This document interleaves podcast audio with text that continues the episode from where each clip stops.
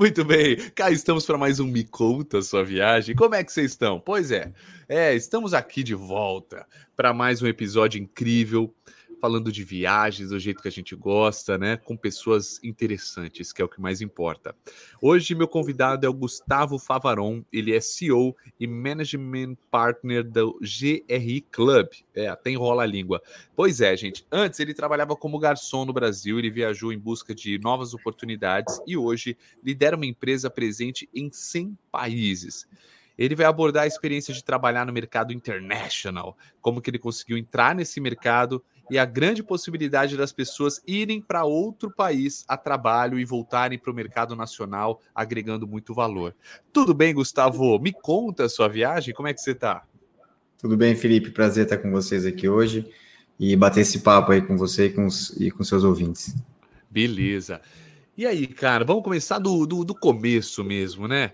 É, quantos anos você tem, Gustavo? Eu fiz 40 anos esse ano. Marca importante, 40 é, anos. tá bem pra caramba.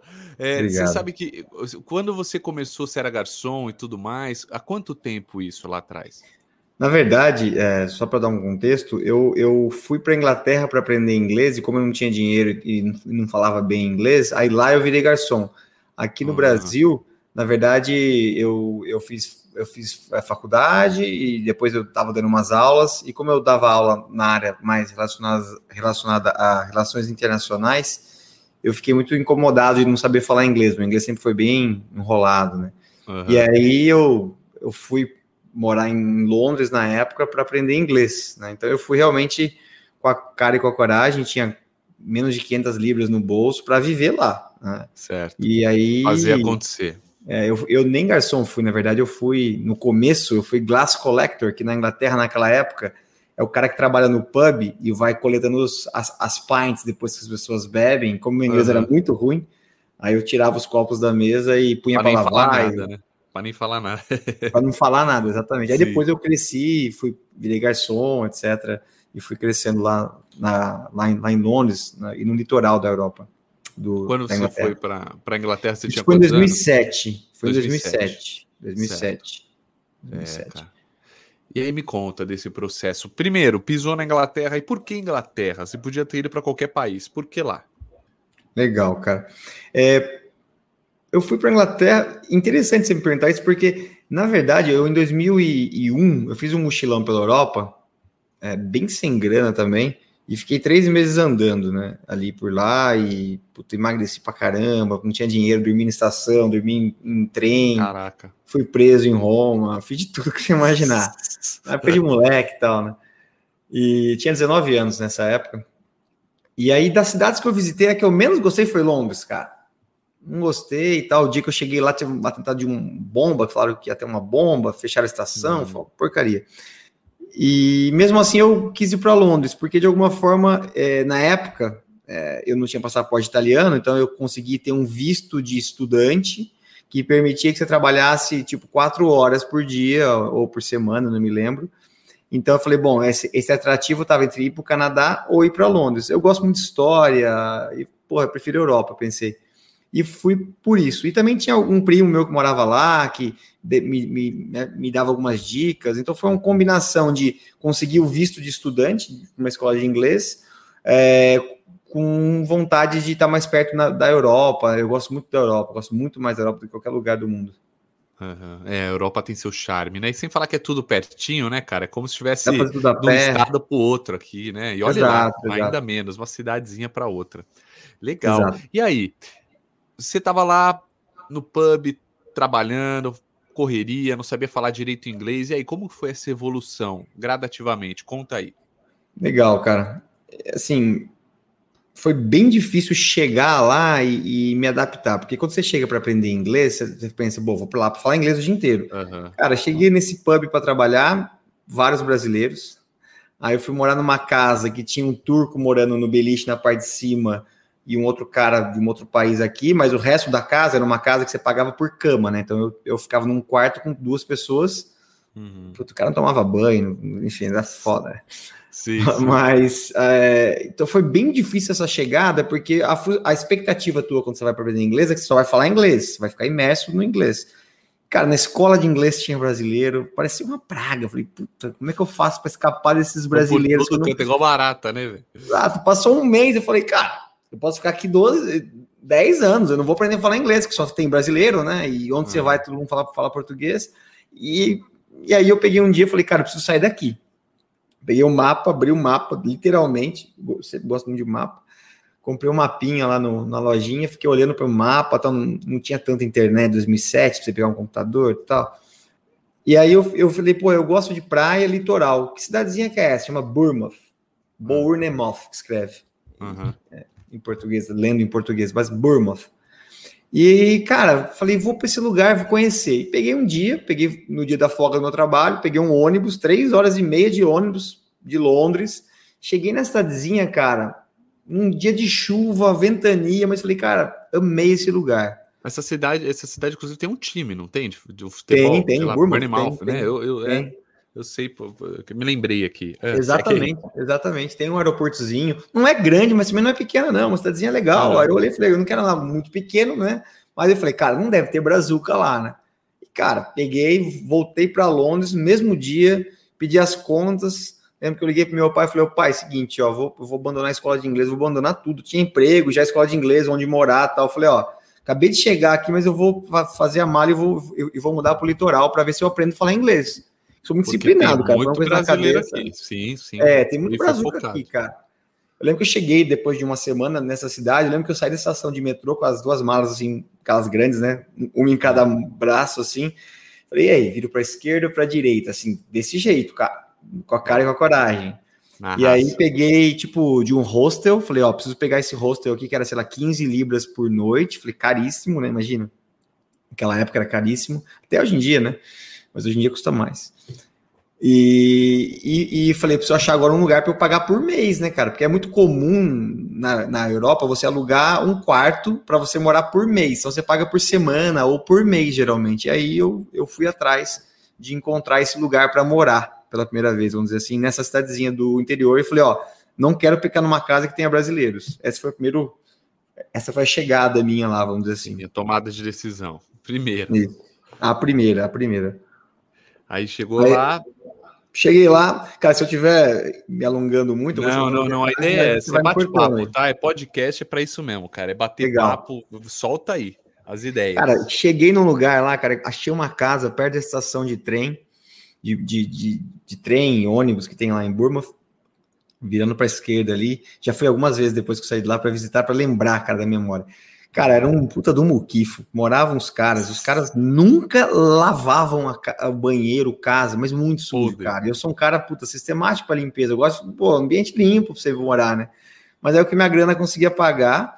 E o meu quarto, eu lembro que era em frente à cozinha. E tinha um cara que morava lá, que ele era, acho que do Peru, cara, de fazer um negócio frito, cara. Era tanto óleo no chão, assim, da cozinha, que para andar era complicadíssimo, cara.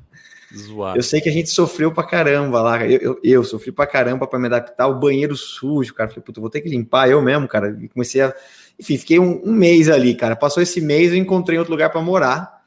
E aí conheci uma brasileira que namorava com um inglês, que morava com outro brasileiro. Falei, cara, vai ter que ser lá mesmo, não adianta. Uhum. Porque eu cheguei nessa casa também, falei, bom, tem nenhum brasileiro aqui. Aí chegou lá, tinha um cubano. Oi, tudo bem? Tudo bem? Cara, eu falo português. Falei, puta, não fala isso pra mim. Sai cara. fora, cubano. Você é louco. Me ensina espanhol, mas não mete essa, né? Tá Todo tirando. mundo isso comigo. E outro cara só falava espanhol comigo também, que falava mal inglês. Falei, nossa, eu tô ferrado, cara. É. E aí foi o comecinho da minha vida lá em Bournemouth, cara. Porque aí eu não tinha trampo, não tinha nada. Fui arrumar trabalho de. Aí eu falei assim: não, não vou ser glass collector mais, eu vou tentar já ser garçom aqui já, né? Tô um mês aqui na Inglaterra, né? Já arranho um pouco. Tô desenrolando, né? É, falando, cara. aí arrumei um trabalho de garçom lá no lugar e mudei de casa e tal. Mas, cara, é, e aí eu arrumei uma escola também de inglês, que era que o dono era um brasileiro. Brasileiro fora do Brasil é praga, em qualquer lugar você encontra, cara. Você sabe Todo disso, canto. né? Sim, e aí sim. o dono da escola era um brasileiro casado com um inglês. Uns caras 20 uhum. boa pra caramba tal. Uhum. Mas era uma boa escola e a professora era boa. E eu estudei, cara, eu usava muito mesmo, assim. Eu, eu, eu me dedicava durante o dia, estudava inglês e à noite ia trabalhar, fazia bicos é, em shows para pegar também sujeira, limpar tal. Como cleaner também. E, puta, cara, eu trabalhava de garçom e, e num restaurante italiano. E o nome das pizzas eu trocava tudo. Era muito ruim, cara. Era um péssimo garçom nesse começo.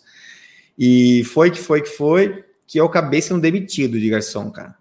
Que isso. Demitido. Fui demitido. É confu muito então, confuso. Confuso, sobrinho. Oi? confuso para Dedéu, né? né? Que tinha no Pânico, tinha um homem chamado Confuso sim, Sobrinho, sim. era todo confuso. Era isso aí, cara, era eu, cara. Puta, era campeão, cara. E, e, o meu inglês era ruim, né? Então, eu lembro até hoje, cara, um caso que tava nesse restaurante já trabalhando, a mulher com sotaque inglês, acho que era um pouco Irish também, um pouco é, é, é, irlandês, é mais acentuado o, o, o, acento dela, né, o, o sotaque. Ela falou, can I have my coke? Uh, uh, can I have my coat? Ela falou. E eu entendi, can I, can I have a coke? Aí uhum. eu falei, sure. Fui lá, peguei uma coca, abri e pus na mesa dela, né, cara? Ela falou, can I have my coat? Do meu casaco? posso ter o meu casaco? Eu tava indo embora do restaurante. Ela com a conta fechada, eu abri uma coca e pus na mesa dela. A mulher falou, what the hell?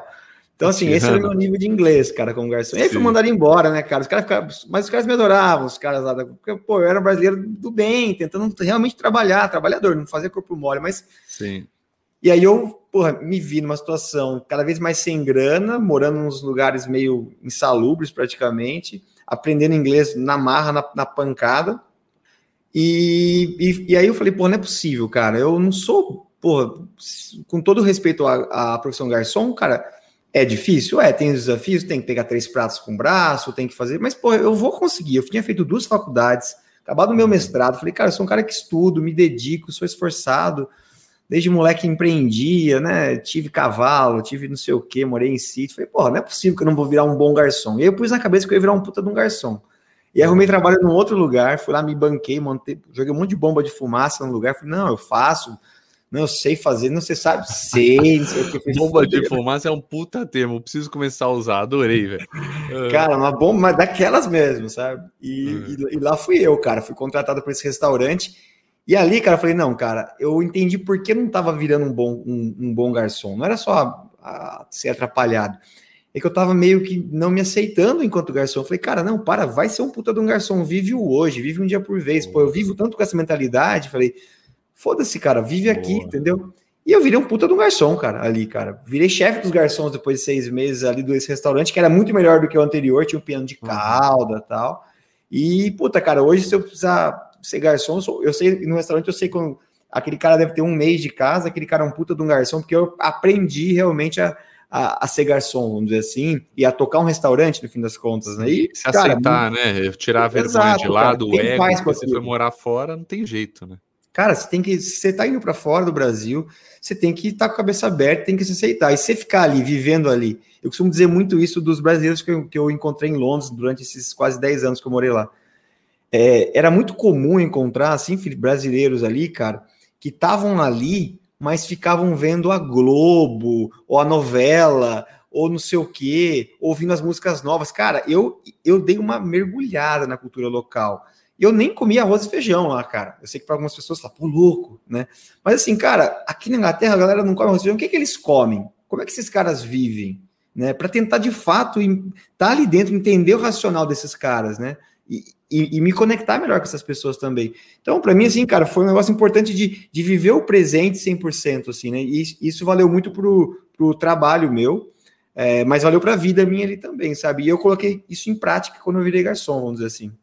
Com certeza. É, é realmente é, é, tirar como experiência de vida, né, cara? Entrar na cultura, tudo. Porque tem um amigo meu que ele tá morando na Flórida e, cara, ele tá numa colônia brasileira, entendeu? Namorando brasileiro, ele tem brasileiro pra cá. Eu só vi, joga futebol, ele trabalha. Oh, mano, e não fala uma palavra em inglês, já mora lá há dois anos. Fala, não, não é possível, é, cara. É, mas é, é, a coisa mais comum, comum, do mundo, isso. Não é? A galera tá lá há anos e não fala, porque existem os clusters, cara, as bolhas dos, dos brasileiros, os bairros brasileiros, os grupos dos brasileiros. É muito comum isso aí. As festas brasileiras, qualquer lugar que você vai. Em Burmov, cara, eu conheci minha esposa, que é uma ucraniana, nasceu na Sibéria, numa festa brasileira, cara. Cara. Só que eu fui então, pra então, festa e então... falei, cara, tem mulher pra caramba aqui, eu era solteiro e tal. Mas se for para acontecer alguma coisa, vai ser com uma gringa, porque, bicho, eu não vou, eu não quero, não, não quero isso para mim. Eu quero tentar realmente ter essa experiência, né? E aí vai, exige uma disciplina tua também, porque, cara, você tá ali, uma brasileira conversa, tá conversa, e meu inglês ruim, imagina, né? Beleza não é meu forte, tá? dá para ver. Então, é, nunca venci pela beleza, sempre foi no ah, chaveco. Carisma, é carisma, inglês, né? cara, entendeu? Como é que você chaveca inglês? Como é que você... E, puta, meu inglês era horrível. Tanto que eu falo com minha mulher, eu falo, cara, como é que você ficou comigo? Minha mulher é bonita, uma russa bonita pra caramba, tal, eu gosto é, da bonita. Fala, mas você tava mal, cara. Por que você ficou comigo? Eu falei pra ela, não foi no meu chaveco. Né? Na, é, que que houve? Não, carisma, velho. Sorrisinho Exato. pra cá, sorrisinho pra lá. Porque, assim como a gente tem um negócio com os gringos, eles têm com a gente também, né? Todo mundo tem. O gringo é gringo de qualquer lugar, né? De qualquer é. país. Então, é uma conexão diferente. E aí, cara, e aí, me conte mais. Vamos aos Legal. detalhes disso. Beleza, você virou o chefão lá do garçom, de, de garçom e tal, da galera. Uhum. Você aceitou. Quais foram os próximos passos? Cara, enquanto eu fazia isso, eu estudava inglês insanecidamente, cara. Acordava às 8 da manhã, sete e meia, minha mulher ia trabalhar, que eu já, aí eu, é, essa moça que eu conheci na festa, é. eu nunca tinha morado com ninguém, nunca tinha tido uma relação mais, mais, mais é, é de morar junto com alguém, cara. Eu é. gostei muito dela, de, de, cara, assim. Aí a gente começou a morar junto logo na sequência. Isso me ajudou muito no inglês também. Mas isso não foi caso pensado, eu não teria essa coragem toda, não, de morar com alguém só para aprender inglês. Aí é muito, né? É, aí já não dá. É Mas, puta, parceirona minha, tanto, tanto que a gente hoje é casado, tem dois filhos, etc. É, e então ela ia trabalhar, eu ficava em casa, estudava inglês, cara, das sete e meia da manhã até umas onze e meia, aí eu fazia almoço para ela, ela voltava, ela almoçava, ela tinha outro trabalho à tarde, e eu, e eu, e eu estudava também à tarde na escola, aí dava umas cinco horas, ela chegava do trabalho dela, eu saía pro meu praticamente. Aí eu ia trabalhar de garçom, das cinco até meia-noite, uma hora da manhã, e essa rotina minha foi bem constante durante esse primeiro ano meu de Inglaterra, vamos dizer assim. É, trabalhava, estudava, trabalhava, estudava. Muita dedicação, muita dedicação. Muita dedicação, cara. A pessoa às vezes, porra, cara, se hoje tem uma empresa que vale milhões, tal, tal, tal, Deus tem sorte, né? Eu falo, puta, cara. Pô, sorte. a sorte chega para quem trabalha, né? Que é geral, engraçado é, que ela cara. só chega para mim quando eu tô geralmente trabalhando, né? Para que é, ela venha. Tem as coincidências. Galera, é, é. Mas assim, é, e aí, nesse meio tempo, eu percebi que. Eu lembro que eu liguei para meu pai um dia e falei, pai, que eu tinha passagem ainda para marcada para voltar depois de nove meses. Falei, pai, é o seguinte, cara, eu vou ficar aqui mais um tempo. Porque eu conheci uma pessoa especial que eu quero entender se ela é ou não, porque se eu voltar, eu nunca vou saber, e eu prefiro me arrepender de coisas que eu fiz, não do que eu não fiz que eu podia ter feito, porque não tem controle. Falei, não, cara, eu vou ficar, vou passar esse negócio aqui a limpo. E também meu inglês não tá legal, pai. Eu vou, eu preciso ficar bom porque eu quero falar inglês, eu quero poder dar uma aula em inglês se precisar. Eu quero poder escrever em inglês como eu escrevo em português. E eu, desde meus 16 anos, escrevia para jornal, então minha régua era alta. Uhum. Enfim, cara, aí eu falei, bom, para isso eu preciso ter um. começar a tentar melhorar a minha situação aqui. Aí eu fui para a Itália tirar minha cidadania italiana. Nisso aí eu já tinha alguns documentos, né, bem organizadinho. Achei alguém na Itália que fazia, viajei, dei entrada, voltei, continuei trabalhando e depois de um tempo fui lá e peguei minha cidadania italiana. Então eu tenho cidadania italiana por conta disso, né? Naquela época eu entendi que era importante com a cidadania italiana em mãos, por quê? Ah, um ponto importante, sim, Felipe. Até então, cara, o trabalho nesse, nesse, nesse restaurante, ele não era é, super legalizado lá, entendeu? Era um pouco Ilegal. borderline, vamos dizer assim. Uhum. Eu podia trabalhar quatro, cinco horas, eu trabalhava um pouco mais, para ser bem sincero. Que é a necessidade, mas é a realidade de muito brasileiro que tá lá, cara, hoje em dia. É cada vez mais difícil, né, na verdade. Sim. E eu era mais um desses caras, né, cara? É, mas aí, com o passaporte italiano, falei, bom, agora eu posso começar a aplicar por trabalho, né, os job applications, em, em, em, lugares que talvez estão mais em linha com a minha formação, etc. E aí eu começo a aplicar por trabalhos é, que estivessem mais alinhados é, com o que eu estudei e tudo mais. E aí eu consigo, depois de um, não muito tempo, uns dois meses, um trabalho em Londres. Eu volto para Londres, né? É, para trabalhar como pesquisador de uma empresa que fazia eventos do mercado é, de petróleo, gás, essas coisas e biocombustíveis. Certo. E lá em Londres isso. E aí eu vou com a minha, com a minha noiva, na época já virou minha noiva. É, mudamos para Londres, cara, com a cara e com a coragem. Quebradaço também, porque eu paguei muito caro para conseguir meu passaporte italiano. Eu lembro que cheguei em Londres, cara, primeiro mês, e aí eu fui para Londres, voltei para Londres nessa viagem com uma situação meio, meio, meio complicada, porque você trabalha para depois receber. Então, esse primeiro mês até chegar a grana, tal, tinha usado muito a minha grana para fazer a mudança, alugar um lugar novo, etc. foi mais complicado. Porra, teve dia de eu ter que ir a pé trabalhar para não ter grana de pôr é, crédito no cartão do metrô, cara. Assim, foi, foi, foi punk pra gente na época lá, pegar um lugarzinho para morar lá. E Londres é bem caro, né? Vocês sabem disso.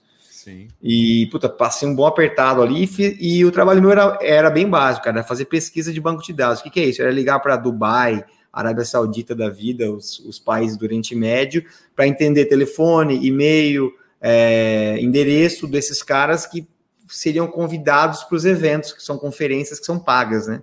E essa empresa que eu trabalhava é, fazia eventos para essa galera.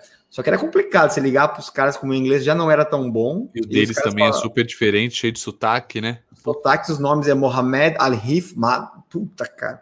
Aí você vai fazer o spelling com eles, A, B, C, puta, é totalmente diferente, eles não sabem fazer spelling. Uhum. Eu, eu, cara, suei sangue nesse trabalho.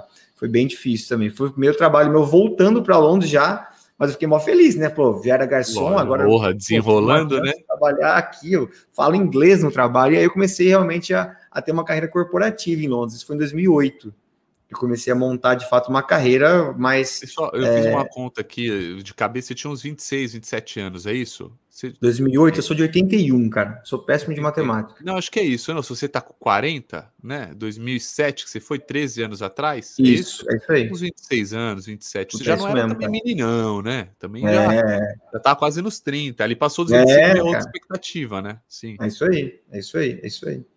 E aí, você trabalhar nessa empresa, cara, me dedicava pra caramba também.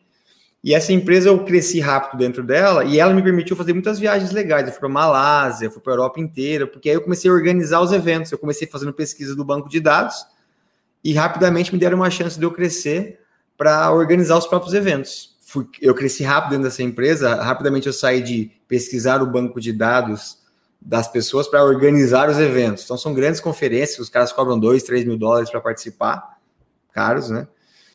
que eu passei a pesquisar o tema, escrever os temas, escrever a campanha de e-mail que saía para esses caras, convidar os palestrantes, organizar esse tipo de coisa e eu pude viajar bastante nessa época ao fazer isso, né? Acabei indo para Malásia, para Singapura, para para Índia, puta cara, viajei bastante mesmo nessa época fazendo eventos, organizando eventos, né? Fui para Hungria, fui para França, fiquei, cara, viajei bastante nessa época como organizador e produtor de eventos. Agora eu te falo, viajar bastante assim, foi para vários lugares do mundo, trabalhando é a mesma coisa? Você chegou a achar legal ou você achou um saco? Cara, eu acho que chega uma hora que você cansa. Uhum. É, chega uma hora que você cansa um pouco. E era muito. Eu fui para a China, cara, viajei bastante.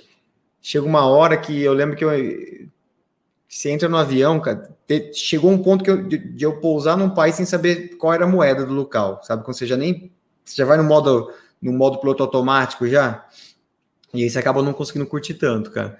Então eu acho que é difícil você buscar o balanço entre poder curtir tanto ou não. Mas mesmo assim você acaba aproveitando um pouco, você acaba conhecendo algumas coisas, sempre sobra um tempinho, né? Mas não é igual você viajar como turismo, né? É, não, nunca é, né? Eu não te perguntei, eu imagino já saberia a resposta, assim, mas eu acho que vale também, igual você falou, igual é, Burnmouth, lá onde você ficou, você teve que voltar para se lembrar. As memórias, elas vão se apagando, é muito louco, né, cara? Então, é, cara. não tem jeito, infelizmente. Mas, é, é mas eu adoro a experiência. Fazer, né? eu, ah, é? Vou retornar para os lugares? Eu gosto, cara, eu gosto muito mesmo. É, me faz muito bem, cara. E eu fui lá para Burma já umas três vezes depois que eu saí de lá. Uma delas eu fui até com meu filho para ele oh. ver. Falei, ó, filhão, papai trabalhava aqui de, de, de garçom. Oh, ó, tem, tem um restaurante até aqui. hoje? Não, até hoje tem lá. Tem até hoje. Cutines. Cutines Restaurante. Cutines, legal. É, C-U-C-C-I-N. Cutines, com I-S no final. Eu fui com meu filho lá, tal, para ele ver, né, cara? Porque eu acho que é importante a gente não esquecer disso, cara. Onde é que a gente veio, como é que a gente faz as coisas. E eu, eu adoro viajar. Depois que eu voltei de Londres, para ter uma ideia, eu fiquei viajando de, 2000 e, de dezembro de 2015 a março de 2020, todos os anos, mensalmente, para Londres para tocar o meu negócio lá, para você ter uma ideia. Então, eu, eu viajar uma vez por mês para a Europa é como como fazer a ponte aérea Rio-São Paulo, entendeu? Porque faz muito hum. parte. E muitas vezes eu vou para Londres Semana passada, por exemplo, eu estava em Paris e em Amsterdã. Né? Estou aqui essa semana, sábado eu estou indo para Holanda, para a Alemanha, para Frankfurt. Vou para a Polônia na terça, na quinta eu vou para Londres e volto no outro domingo para o Brasil de novo. Então, Eita. faz parte do meu trabalho hoje também, é um uhum. pouco parecido com o anterior, mas hoje numa dimensão diferente, viajar bastante, né? É, mas eu, é, mas cansa, eu diria. É, não, não, com certeza. Saudade da família, né? Dos filhos, naturalmente, Sim. agora, ainda mais, né? Com e certeza. aí? Aí você tava lá, começou a crescer, viajando, organizando os eventos, virou um cara importante, uma peça-chave ali. Próximos passos, o que mais que aconteceu? Me conte. Tô curioso. É legal saber essa trajetória, né, cara? É, cara, eu eu cresci bastante dentro, dentro dessa empresa é, e uma e uma headhunter me procurou, é, procurou, só que eu não trabalhava com o Brasil, não tinha nada a ver com o Brasil, era sempre Europa e Ásia. Uhum. Aí uma headhunter me procurou, falou: oh, tem uma vaga para um cara que quer contratar uma empresa pequena que quer montar o, o, modelo de negócio deles atuando no Brasil e querem um brasileiro para fazer isso, só que você vai ficar, tem que morar em Londres e viajar para o Brasil. E eu gostei da ideia, cara. Fui para entrevistas, me contrataram e aí eu mudei de empresa nessa época. Isso foi 2010, que é a empresa que hoje é minha, vamos dizer assim, né? Que hoje eu sou um dos sócios é, dessa empresa, eu sou sócio, o sócio gestor, sou CEO dessa empresa hoje. Eu entrei como funcionário, tinham 19 pessoas lá atrás. É, cheguei na empresa, era uma empresa que, puta, cara, que é a, a, nossa empresa hoje, atuava talvez em 12 países, tinha 19 funcionários, era um modelo de negócio totalmente diferente do que a gente tem hoje, era uma empresa de eventos puramente, a gente mudou isso, hoje em dia é um, é um clube de relacionamentos mesmo. E aí eu vou para essa empresa e começo a montar esse, esse business no Brasil, né? Para atender os anseios do, do dono da empresa lá atrás. Só que eu começo a ir bem para caramba e vai me dando chance, fala, cara, faz isso na Índia também. Aí eu comecei a fazer isso na Índia, cara. Faz isso nos Estados Unidos, faz isso. Aí fui fazendo outros países também, até virar gestor dessa empresa lá em Londres. Mas tem muita viagem que a gente pode falar delas. China. Que demais. É, é. Não, falaremos. Agora, só me, só me dá uma. Vamos falar da empresa, porque eu tô. É, claro. Como que ela atua? Como que ela funciona? É, Legal. Como que é essa estratégia? A empresa ela é um clube de relacionamento. Imagine você, os donos do mercado imobiliário mundial. Quando eu falo mercado imobiliário, a gente pensa no apartamento ou na casa. Esquece esses caras. Mercado imobiliário é tudo que é uma construção. Então, um shopping center, um edifício comercial de escritórios, um hotel, um galpão logístico, ou até as incorporadoras que fazem prédios residenciais, ou loteadoras, as grandes loteadoras, uhum. as Alphavilles, por exemplo. O cliente do GRI são os donos desses prédios ou os investidores desses prédios do mercado imobiliário mundial, de 100 países, 98 países para ser mais preciso hoje. A gente tem 10 mil membros desse clube chamado GRI. E esses caras usam o GRI como forma de se conectarem, se conhecerem e fazerem negócio. Entendeu? E a gente cobra ah, ah entendi, por isso que é o clube, o nome. É um, é um network de, de empresa, empresas em pessoas. É isso. Exatamente, exatamente. No fundo é isso, cara. O trabalho, na, o trabalho nosso é muito simples, é conectar os caras que mandam no mercado imobiliário mundial. Se você pegar os assets, os bens que estão sob gestão desses caras ou que pertencem a esses membros nossos, estamos falando de mais de 2 trilhões de dólares é a propriedade desses caras. Então são os caras que realmente mandam no mercado imobiliário mundial. Se você pegar no Brasil, por exemplo, não tem nenhum desses grandes donos de shopping center que não fazem parte do grupo GRI, que, não são associados, ou das, das grandes incorporadoras, você pegar do uma Cirela, a MRV, são esses os clientes nossos, né? É, é o CEO, é o CFO, o CIO dessas grandes empresas do mercado imobiliário.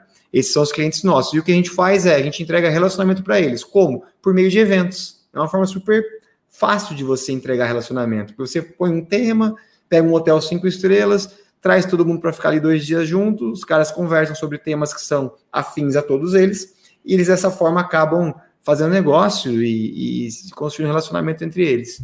Esse é o business nosso. E é muito simples, o cara paga uma anuidade para a gente e ele tem acesso a vários momentos de relacionamento ao longo do ano todo. Que sensacional, né? Nossa, o nome é perfeito. No final das contas, né, cara, o que a gente quer é o que é, é, bons contatos, né? E Sim. é o que as pessoas, né, elas pagam por isso, mas elas recebem. Esses eventos acontecem sempre no mesmo lugar, em vários lugares do mundo? Em vários lugares do mundo. A gente faz eventos em dezenas de países, uma frequência muito grande. A gente fez só eventos físicos em 2019, antes, do, antes da pandemia, né? Porque foi um ano normal, vamos dizer assim A gente fez mais de 200 eventos, cara, pra você ter uma ideia. Nossa. É bastante coisa. Na, na pandemia, a gente fez mais de 300 é, é, eventos online, pra você ter uma ideia. Nossa. Então, assim, é, é, uma, é, é uma dimensão bem grande de volume de eventos que a gente faz. E como colocar eles para se conectarem, sendo que assim, por exemplo, eu sou da MRV, eu sou, vai, os brasileiros, digamos que você tem 10 brasileiros aqui que fazem parte do clube. Aí eles não querem ir, falar, ah, dessa vez eu não vou não nesse evento. Qual que é a, como que vocês conseguem monitorar isso? Uma dúvida minha, tá, que apareceu agora, claro. para que tenha um evento na Índia e não vá apenas os indianos, entende? O americano fala, ah, não vou não. O Brasil fala, ah, não vou não, nesse não, nesse não. E no final você acaba não tendo a proposta que, que é o que você uhum. quer entregar. Como que vocês cons consideram isso? Geralmente, quem, os, os participantes do evento da Índia, por exemplo, eles são os indianos que fazem negócio entre eles e os investidores internacionais. Então aí o que a gente tem que ter é uma pesquisa muito boa para entender quais são os temas mais importantes, quem são os, os participantes mais relevantes para aquele mercado e assegurar que esses caras confirmem a participação quanto antes. E aí vira uma, uma um efeito cascata. Uhum. No Brasil, por exemplo, grande parte dos negócios, das transações, eu diria que 95%, shopping que foi vendido, foi comprado, ou um hotel que foi comprado, geralmente ele sai da mão de uma empresa brasileira para uma outra empresa brasileira também. Quando tem um player internacional, um investidor de fora, ele ou tem uma base no Brasil ou ele vem para um evento que a gente faz. Como nós vamos ter agora em outubro o Brasil GRI, que é o maior evento que a gente faz com 400 caras lá no Hotel Hyatt, que ficam dois dias ali. Aí para esse evento, geralmente os caras vêm para ficar ali. É, para construir essa, essa relação. Mas geralmente o brasileiro ele participa de um evento nosso em Nova York, de um evento nosso na Suíça, mas ele fica mais aqui mesmo, porque está aqui dentro o negócio. O mercado é rico, né? E, e, louco, né? Você falou dois lugares onde todo mundo quer ir, né? Ah, tem um eventinho na, na Suíça, é. um eventinho em Nova York, é lógico. é lógico. Legal, cara, é legal. Bom saber do teu trabalho, muito bom. Inclusive, é, é, você me disse que você viajou para muitos lugares. Agora vamos falar das suas viagens aí, coisas diferentes que que você viu pelo mundão afora. Eu sempre falo que aqui não me conta sua viagem, né? A gente fala de destinos físicos, mas de ideias, né, cara? Viagem das uhum. ideias. Você me falou várias ideias aqui, puta, da viagem para a Inglaterra, mas as ideias que você pensou, a tua empresa, são várias ideias diferentes. Eu gosto, cara. No final é um jeito da gente viajar também na ah. cabeça do outro, que é você. Mas me fala das viagens agora físicas, destinos, onde te marcou, top 5 e, e onde você não voltaria, onde você não sugere para ninguém. O que você acha bom e o que você acha ruim de onde você já foi? Cara, acho que eu, não tem nenhum lugar do mundo que eu não voltaria, mas eu acho que tem eu diria que tem um lugar do mundo que você teria que me convencer muito a voltar. Qual que é? é Riad, na Arábia Saudita. É, eu tive lá em 2000 e acho que foi 2011 ou 2012, Riad. É a capital da Arábia Saudita. É Estou jogando até o... no Google aqui, que eu fiquei curioso. É. é ali o, a questão do, do Islã é muito mais forte. Pra você ter uma ideia, você, não vai, você nunca vai encontrar uma mulher na rua, por exemplo. Você tem shopping centers dedicado às mulheres. Você tem escolas, nem sempre a mulher pode ir para a escola, sem falar nas burcas e tudo mais, mas você nem com burca você vê as mulheres na rua, por exemplo. É, é um regime muito mais severo do que a gente, nós ocidentais, conseguimos imaginar. E aí eu, eu sabia disso, fui para lá, a convite, foi uma viagem que fui convidado para participar de, um, de, uma delegação brasileira que foi para lá, que ia discutir mercado imobiliário brasileiro na época.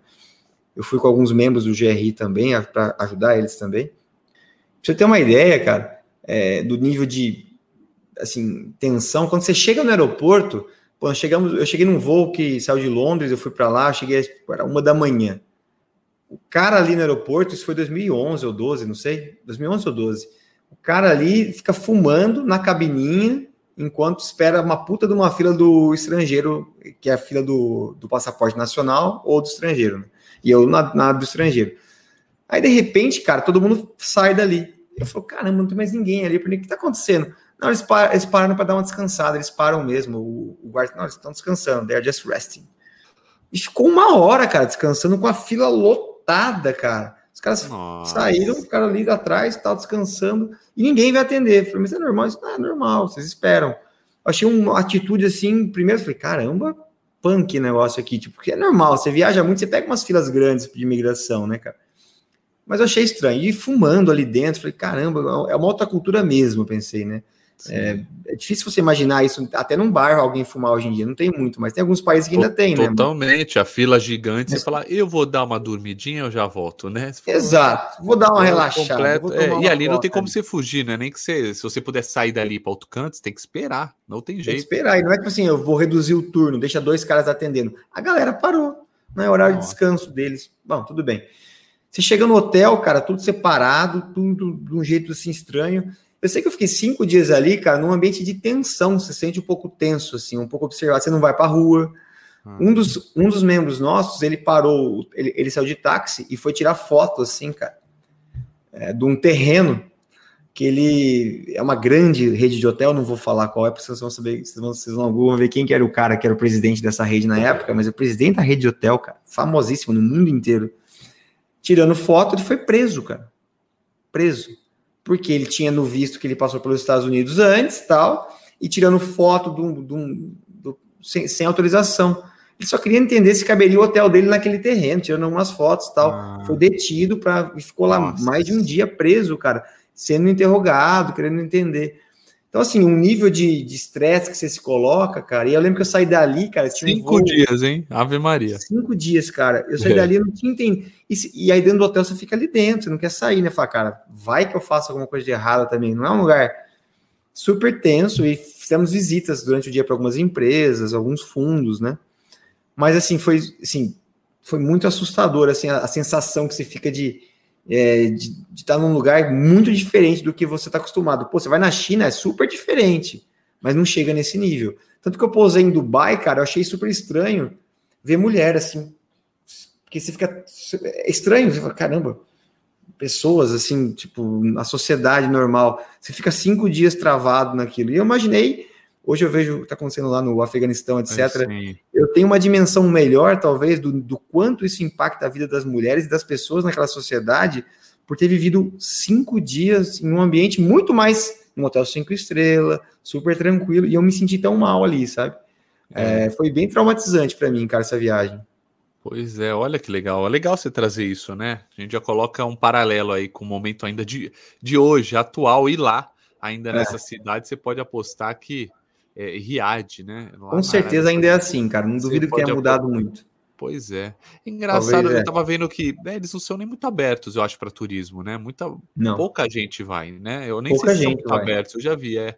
Emirados Árabes, assim e tal, é muito louco. É, você pega Dubai, Abu Dhabi é super aberto, é tranquilíssimo Sim, você viajar, receber. mas é outra, é outra coisa, cara. A pegada religiosa lá muito forte é, e realmente faz com que o país seja muito fechado. E ali você tem, putz, eu estive no Catar, por exemplo, recomendo muito o Catar. Inclusive é. a Copa do Mundo vem por aí, cara, recomendo. É, é belo que de um que país. legal, é país bonito. Cara, você vai para para Doha ali, cara, é, é, bem legal, cara. O, o Qatar como um todo, se você pegar ali, você pega um, um, um Jeep para você andar ali, cara, você vai para dentro, dentro do deserto, você consegue fazer muita coisa. A cidade, se for nessa época do ano de novembro, por exemplo, que é onde vai ser a Copa do Mundo, e eu fui em novembro também. É super agradável o clima, não é tão caro. A moeda chama reais, também, por que oh, pareça. Também. É parecido o nome, mais ou menos reais.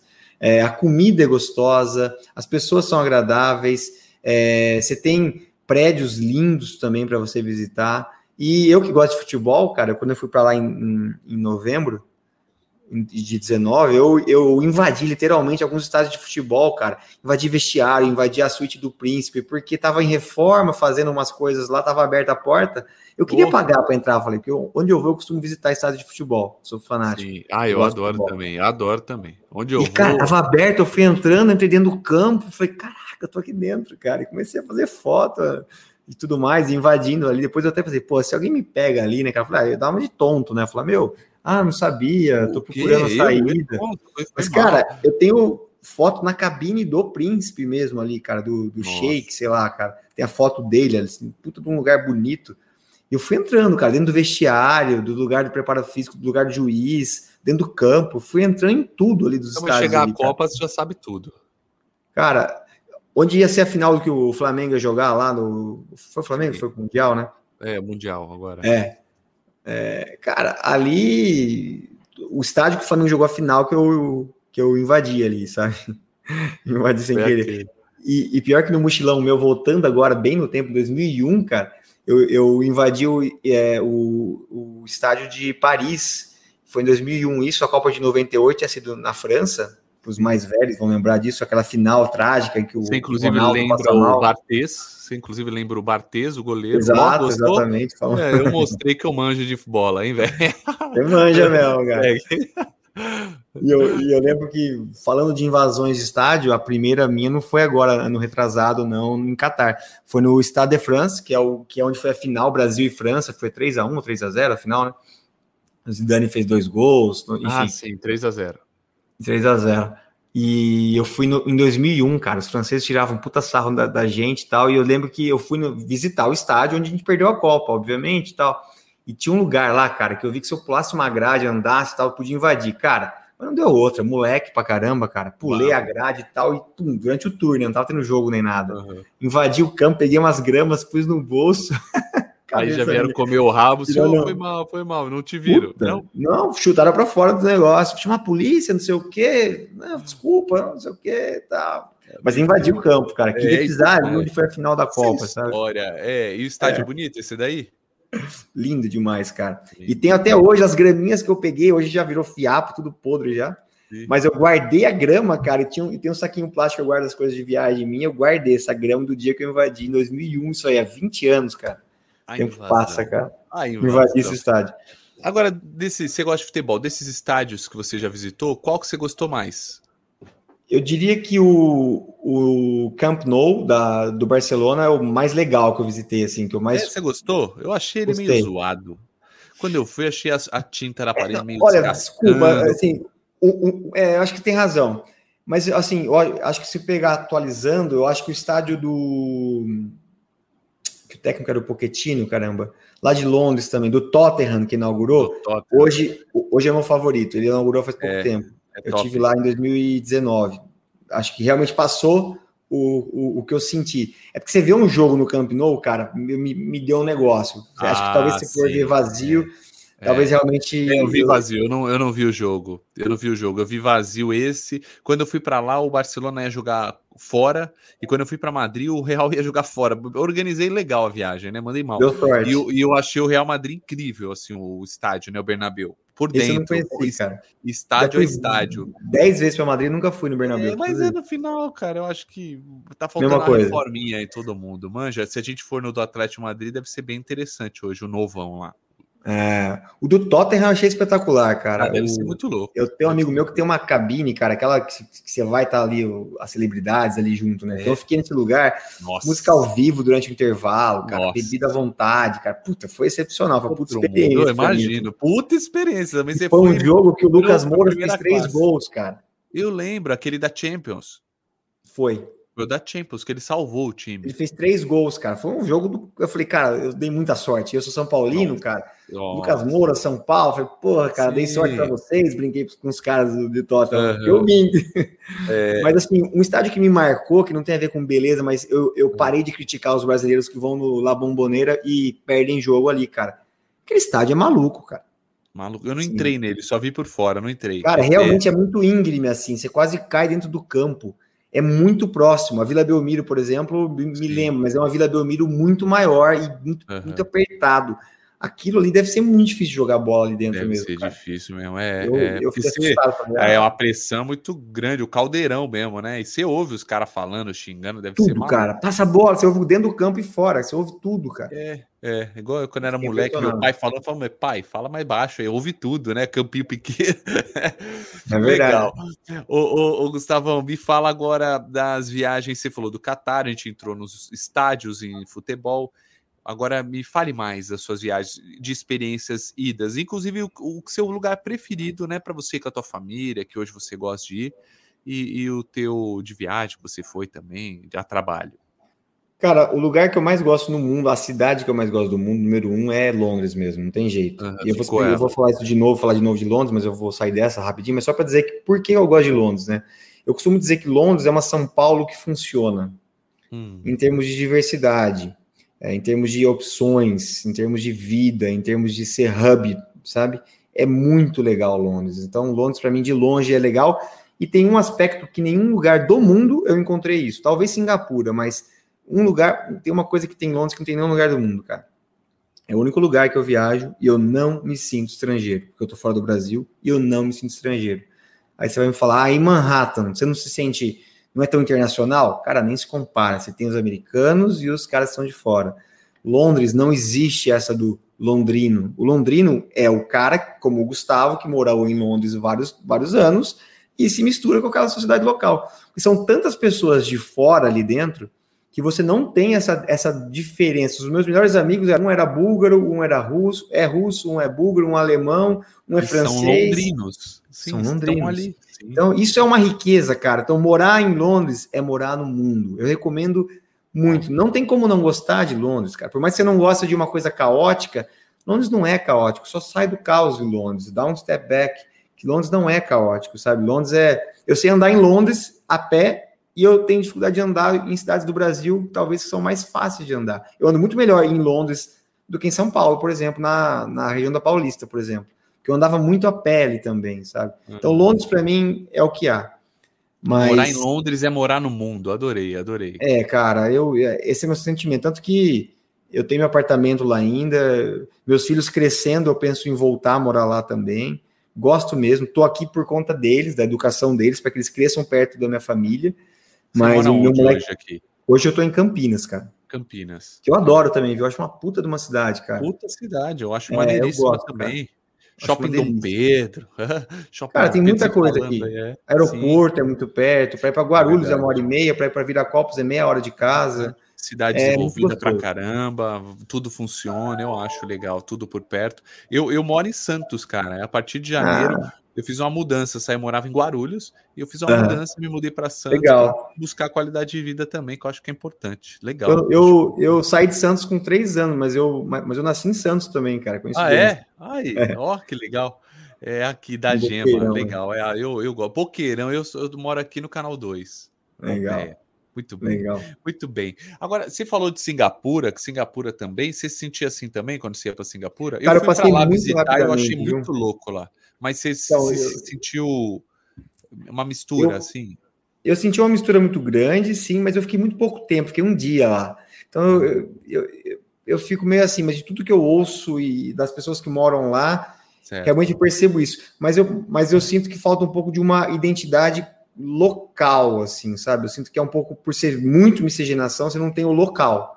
É. Então a minha sensação de Singapura é por isso que eu prefiro Londres, eu acho, sabe? É, é Singapura Mas... É, foi montada, né? Lá parece é. que foi feita no videogame, te juro, cara. Não tem cachorro na rua, não tem nem formiga no bagulho. Então, cara, é um pouco Suíça, né, cara? Suíça eu acho sem graça pra caramba. eu nunca fui pra Suíça. É, é, sem graça? Não tem sei. um caos, é, cara, todo mundo que eu converso fala, cara, Suíça, hum, eu vou todo ano pra lá, a gente faz um evento em St. Moritz, nas, no, no, nos Alpes, ali, num puta de um hotel uhum. legal que chama Badruts Palace, recomendo. Sim Vai no Google, dá uma olhada, chama Badruts Palace, é um puta de um hotel. É, puta, tem uma piscina, cara, que você sai assim, mergulha por baixo, você tá ali, tá menos 20 graus lá fora, você tá dentro da água quente, olhando para as montanhas de, neve, de neve. Maravilhoso o lugar. Nossa, Badruts é, Palace. Aqui, Badruts Palace. Eu bem, vi, bem legal. Legal.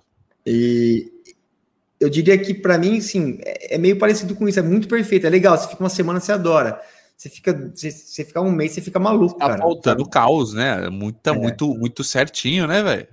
Você é o precisa... cara que, que, invadiu um estádio, né, velho? Exato, é brasileiro, você é louco? Eu incomodo, Exato, eu concordo. Cara. Eu concordo, incomoda mesmo. A é gente é, é muito mesmo, eu não consigo, né? não. Muito videogame. Só, só voltando aqui, a moeda do Qatar é real com i. Real, catarense. Real catarense. Eu tinha aberto real, aqui. Isso mesmo. de falar. Real. Muito bem. E, e, beleza, falou de Londres. Tem mais algum lugar para a gente ir encerrando aqui a nossa conversa que você super cara, recomenda? Eu acho que todos. viagem é sempre gostoso, cara. É, puta, China foi marcante para mim. Beijing, assim, é uma cidade que vale muito a pena conhecer. Mas eu acho que a Índia, talvez de todos os países, é o que mais me marcou e me marca sempre, assim, sabe? Eu já fui muitas vezes para a Índia, para Mumbai, para Delhi, Gurgaon, e, e me marca bastante, assim. Eu acho que quando as pessoas criticam o Brasil, às vezes, assim, eu, eu, penso na Suíça, penso na Índia, penso no Brasil, penso em Londres, e eu falo, porra, tem coisa boa pra caramba no Brasil, né? Como a gente tá à, frente de uma Índia, assim, sabe? As coisas que eu vi assim lá foram bem complicadas, vamos dizer. Pois é, é a Suíça quase nada caótica e a Índia muito caótica, não dá também, né? Exato, aí, cara. Mas, mas, é, mas é um exemplo do que, do que é, é são exemplos bons para gente, né? De como a gente está bem, está à frente, está evoluindo. Tem coisa que é bom, sabe? Uhum. Tem coisa que é bom. Às vezes a gente se, sabe quando você conhece uma é, pessoa. O nível de pobreza, a gente pensa que aqui o Brasil realmente é pobre, precisa de, né, de muita coisa. Mas perto da Índia, cara, isso aqui é Suíça, cara. É muita pobreza, muita tristeza, assim, de, de ver, assim, sabe? É, higiene, pobreza. É um povo, cara, muito sofrido, assim, não se compara com, com nada que a gente tem no Brasil aqui, assim. Talvez coisas em alguns guetos mais complicados aqui no Brasil, algumas coisas, mas, assim, lá a exceção é um pouco de riqueza e condições. Você vai num lugar que você tem banheiro para quem tem castas diferentes, banheiro para para o indiano de um tipo A e do tipo B, é, você tem ruas, você tem Pessoas que vivem em condições análogas à escravidão e porque elas nasceram nessa casta, sabe? Isso para um cara que nem eu que fiz ciências sociais, mestrado em ciências políticas, me choca demais, cara, assim, me faz muito mal, assim, sabe? Eu volto de lá sempre muito balançado. Minha esposa, quando ela sabe que eu vou para a Índia, ela fala, pô, lá vai voltar ele com a cabeça lá ruim. Depre, triste, é, lá vem o depresinha. E eu volto triste, cara, eu volto triste. É. Eu lembro que eu cheguei, na última viagem minha, eu fui para a Índia agora em novembro de 2019, eu estava lá, na, e eu fui um, um, encontro com um cliente, na volta era 10 da noite, eu tenho uma menina de 3 e um menino de 9, né? E, e eu tava, tava no celular com eles fazendo uma videoconferência num táxi, né, cara? Tudo velho tal, nas ruas de, de Mumbai. E com os dois aqui no vídeo conversando, na minha casa, bem cuidado, com minha mulher cuidando, bem tratados tal. Sim. Cara, na minha janela que eu para no trânsito, porque não é semáforo, não tem semáforo lá, né, cara? É uma zona, o trânsito não existe, né, cara? É buzina. Buzina e vaca e vamos se virar. Mas a hora que eu olho do lado aqui, batendo na minha janela, assim, cara, fechada, cara, crianças da mesma idade dos meus dois aqui, assim, sabe, cara, me, me deu um negócio, assim, uma tristeza de ver aquilo, cara. É muito pesado, assim. Acho que quem é pai acaba projetando um pouco. Falei, cara, imagina minha filha de três anos que tá lá em casa agora, Essa tal, às 10 da noite, cara, pedindo dinheiro, com claramente com fome na rua. Você pode dar todo o dinheiro seu, cara, não tem fim aquilo, entendeu? É uma pobreza muito grande, cara. Então não tem como você, você, voltar inteiro, assim, se você não voltar um pouco dilacerado de ver tudo isso, sabe? Não, imagino. Eu, eu, eu passei um dia, meu voo foi alterado em Addis Abeba, né? Eu sei nem se pronuncia assim, lá na Etiópia. E aí me colocaram no hotel, a companhia, cara, que terrível aquilo ali, velho. Eu fiquei também incomodado. É, parece que, é, sei lá, tá 100 anos atrás a rua, os é, carros. É, e aí eu saí na rua, lá, lá não tem gente branca, né? Porque a Itália uhum. foi brigar, perdeu a guerra, parece. Então só tem negro lá. Cara, você sai na rua, você todo mundo fica te olhando assim, você sente até mal, né? Você fica é. meio constrangido e muito, muito diferente, cara. É bem, bem miserável. E aí eu, eu nem fui fazer um city tour pela cidade, tinham dois brasileiros lá que foram, e quando voltaram me disseram isso. Falou, meu, ele falou: olha, ainda bem que você não foi. Ele falou, eu tô mal tô mal, chorei, é. porque a gente para na para tirar foto, aí vem criança te pedir é dinheiro, é pobreza, toda hora cara. eu falei, é muita, muita, muita. Parece que eles querem que a gente salve eles, né? Ela é, cara, é, é, triste, mas um nível assim, nossa, é difícil mesmo, cara. Pois é. Pô, vale a pena a visita então, né, na Índia, para a gente também ver outra realidade. Né? Vale, né? cara, vale sim. Acho que vale, eu gosto. Isso forma o nosso caráter, isso forma a nossa Boa. visão de mundo também. Boa. E eu acho que sai um pouco dessa caixinha nossa que a gente vai muito para, principalmente brasileiro, ele vai muito para para Europa, Estados Unidos, vai para Disney, Miami, Londres, Paris, puta cara, e, e mesmo a vida em Londres, não é, cara, quem mora em Londres não fica na Torre Eiffel, ah, desculpa, na, na no Big Ben ou com a troca da guarda da rainha todo dia, cara. Trabalhar ali, viver ali é diferente. Eu vejo muitos Sim. brasileiros que trabalham lá hoje fazer entrega de comidas ou cleaner e tal. E o pessoal coloca uma coisa no Instagram, a vida não é assim, cara. A vida, é. a vida é tipo, é ter que ir a pé pro trabalho, porque você não tem grana para pôr dinheiro no cartão do metrô. E é, é isso a vida lá, cara, sabe? Tem coisas lindas, mas não é bem assim, sabe? Eu acho que, acho que eu, eu sinto falta um pouco das pessoas é, saírem um pouco do, da casinha, né? Exato, cara. Ir para lugares é. diferentes mesmo. Eu acho eu concordo. É, eu fui, fui para África do Sul, eu lembro que a gente tinha gente da família, pra que você vai lá fazer o quê? Ah, vou pra Tailândia, vai fazer o quê? Cara, eu gosto de dar uns é rolês legal diferentes. É legal pra caramba, rolê diferente, nem é tão diferente, tá cheio de brasileiro, um monte de gente vai, né? Mas eu acho que vale, cara, vale. Então, a sua dica da Índia fica aqui para mim, matutando na minha cabeça, eu acho legal. Fica, Gustavão, cara, eu acho legal. Obrigado, viu, cara? Foi muito legal o nosso papo, espero que você tenha gostado. É, deixa Gostei, suas redes aí pra para a galera te encontrar, como que te acha, LinkedIn, pá, porque é, um CEO vai falar o LinkedIn, né? Não, não, é público, né? LinkedIn tá, é, tá aberto lá, digitou Gustavo Favaron. Não, não, eu vi, eu vi, eu te achei, eu tô brincando porque Sim. assim, fala, não, é negócio, business, né? Então, às não, vezes passa cara, no LinkedIn, mas tá aqui, Gustavo Favaron. Inclusive, inclusive eu, eu, eu deixo aqui uma mensagem para a galera que gosta de viajar, que quer viajar, é, os nossos colaboradores do GRI é, é uma empresa mundial, mas eu diria que hoje 70% dos colaboradores nossos são brasileiros, né?